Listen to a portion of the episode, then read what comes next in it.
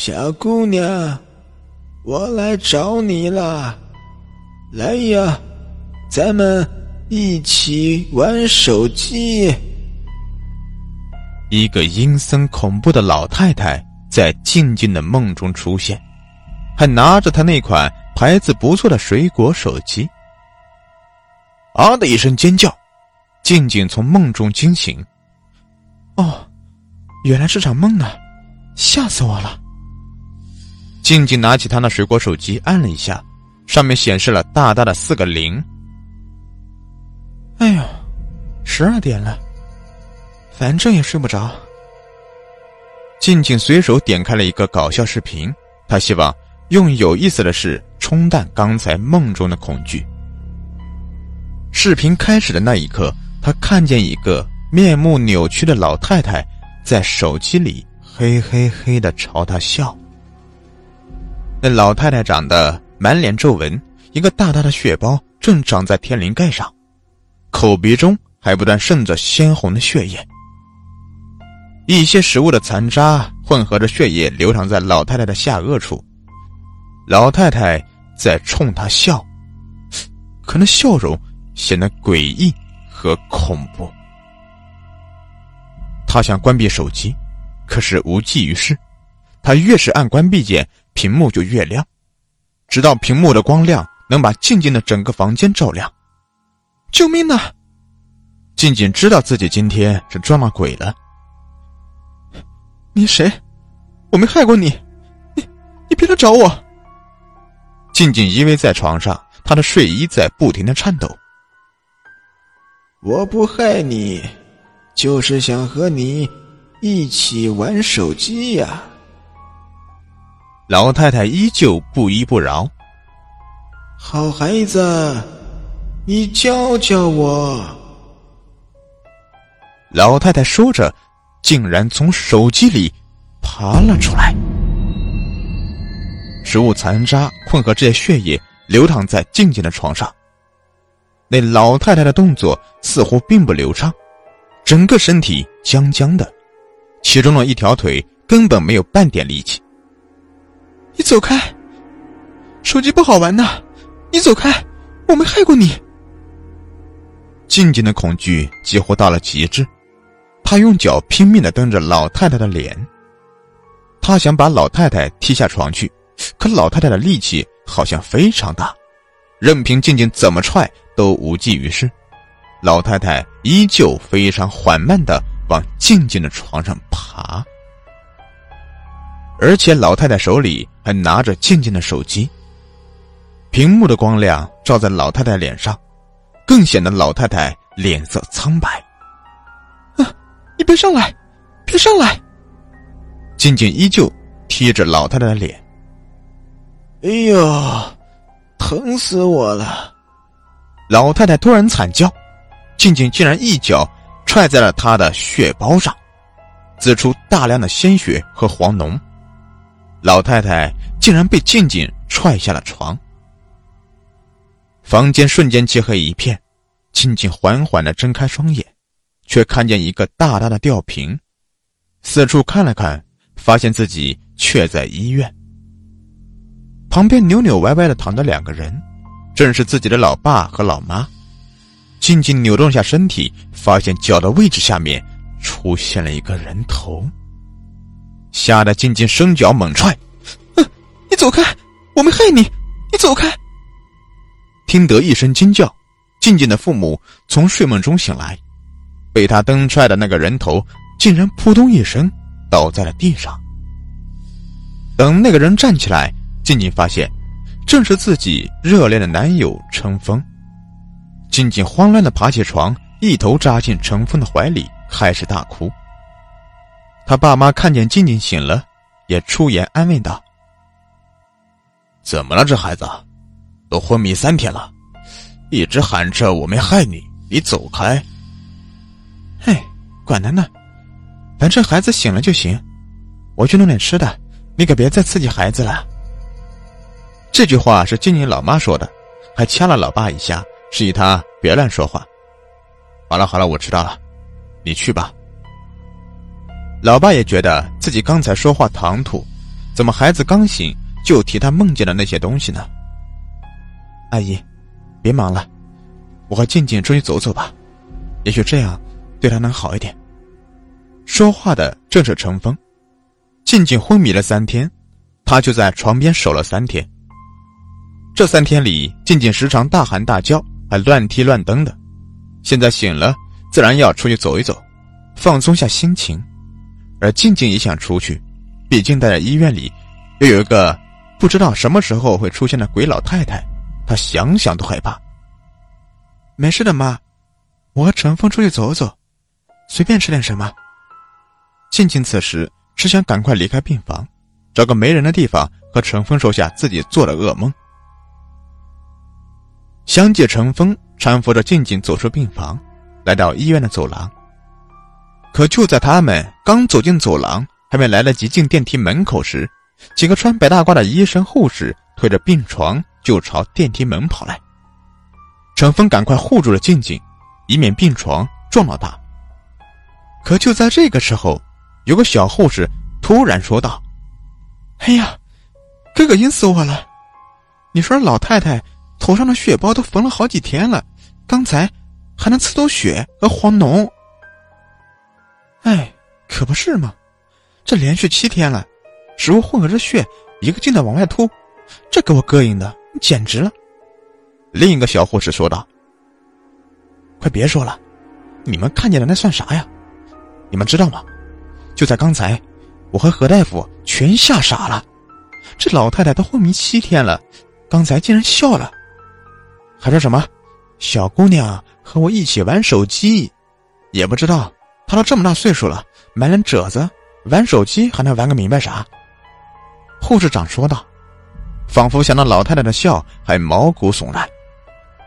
好了好了，听说这死者是在四幺八路公交车上。出现了意外，也不知道公交车上啥东西能把他头砸的颅骨骨折，导致脑部严重出血，可怜呐，连个发现的人都没有，语言功能严重受损，又联系不上家属，无奈啊，我们医院只能采取保守治疗。”何大夫说道。听着医生护士们的议论，静静如遭雷击。老太太血包。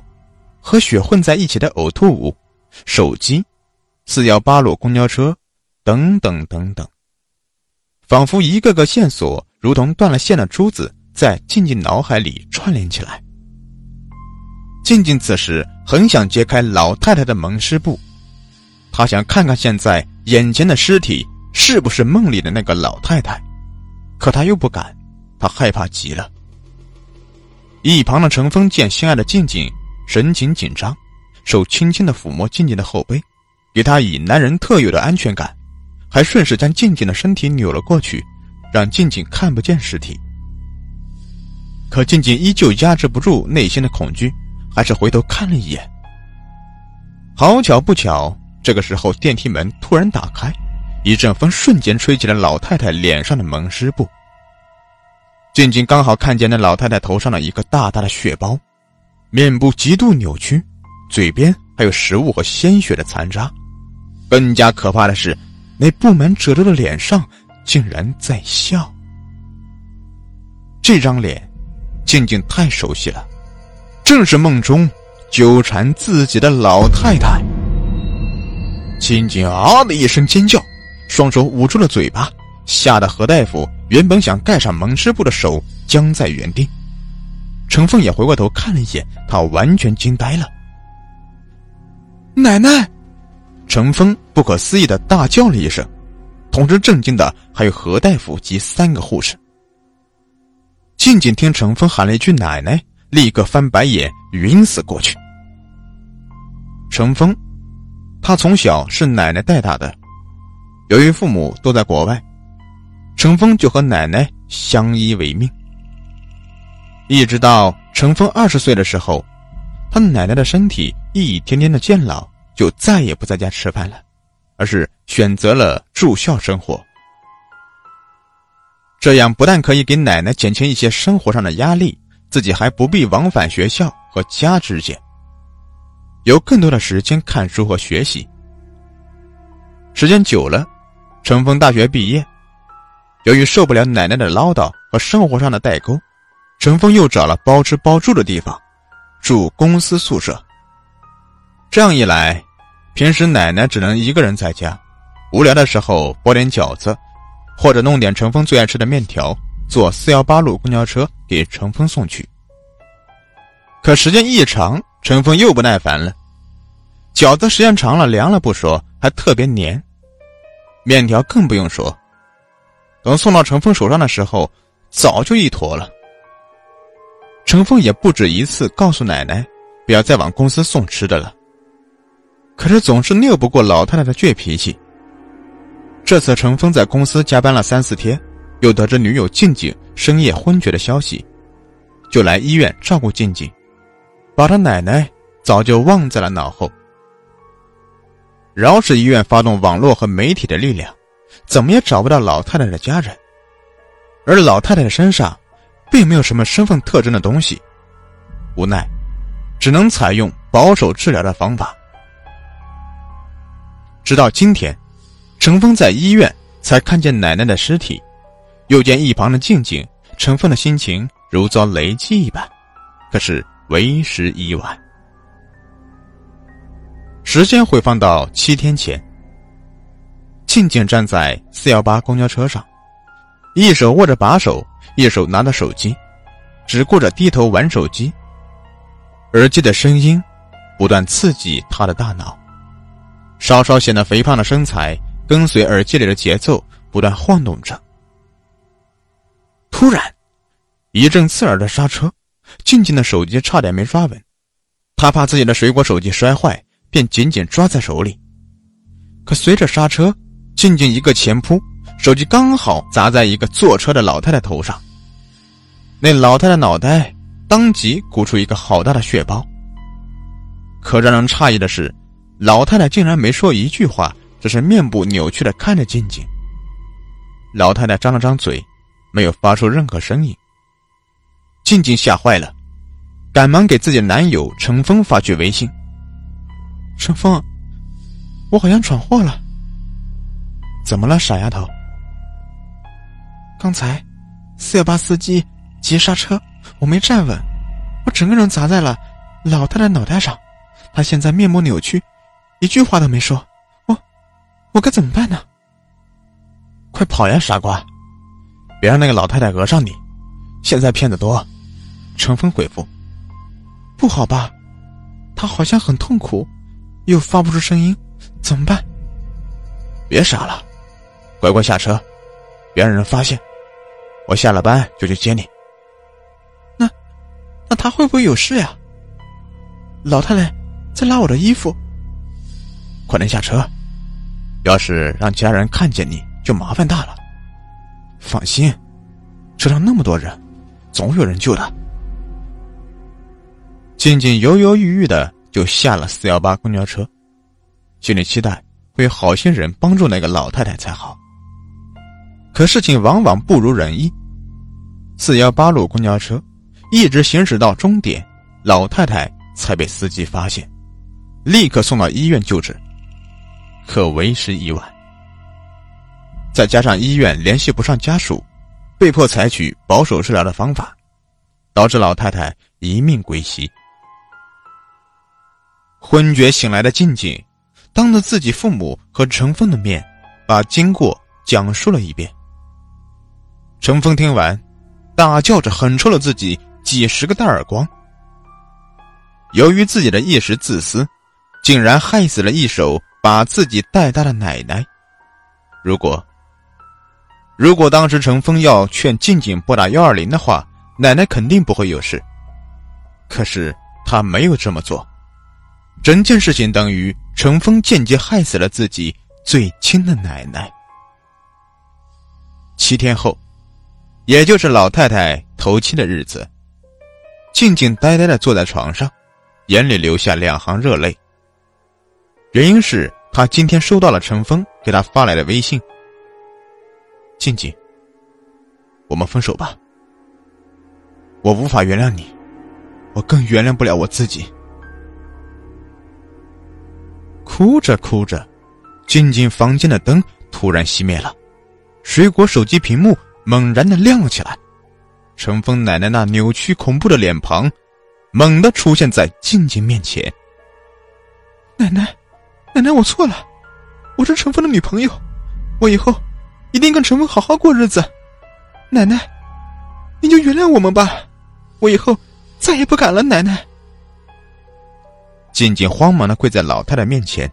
满脸热泪的哀求着：“你现在啊，已经不是我孙媳妇了。我要诅咒你，诅咒你们低头族，你们这些只为自己一时开心而不顾自己与他人生命的人。如果你当时没有玩手机，我就不会出事。”如果你当时拨打幺二零，我就不会死。可是你没有，我要你死！老太太说话的时候，口中喷出的血和食物残渣，还有头上的血包上渗出的鲜血和黄脓，一起喷了静静一身。清晨，妈妈发现静静在家里用自己的水果手机。砸碎了天灵盖，导致脑部严重受损，不治身亡。而陈峰由于接受不了失去奶奶和静静的双重打击，被从国外回来的爸妈送去了精神病院。此后，陈峰经常在精神病院里看见奶奶和静静争吵。陈峰上去狠打静静，结果打的不是病友，就是医生和护士。三个月后，四幺八路公交车上频发低头族猝死事件的事件。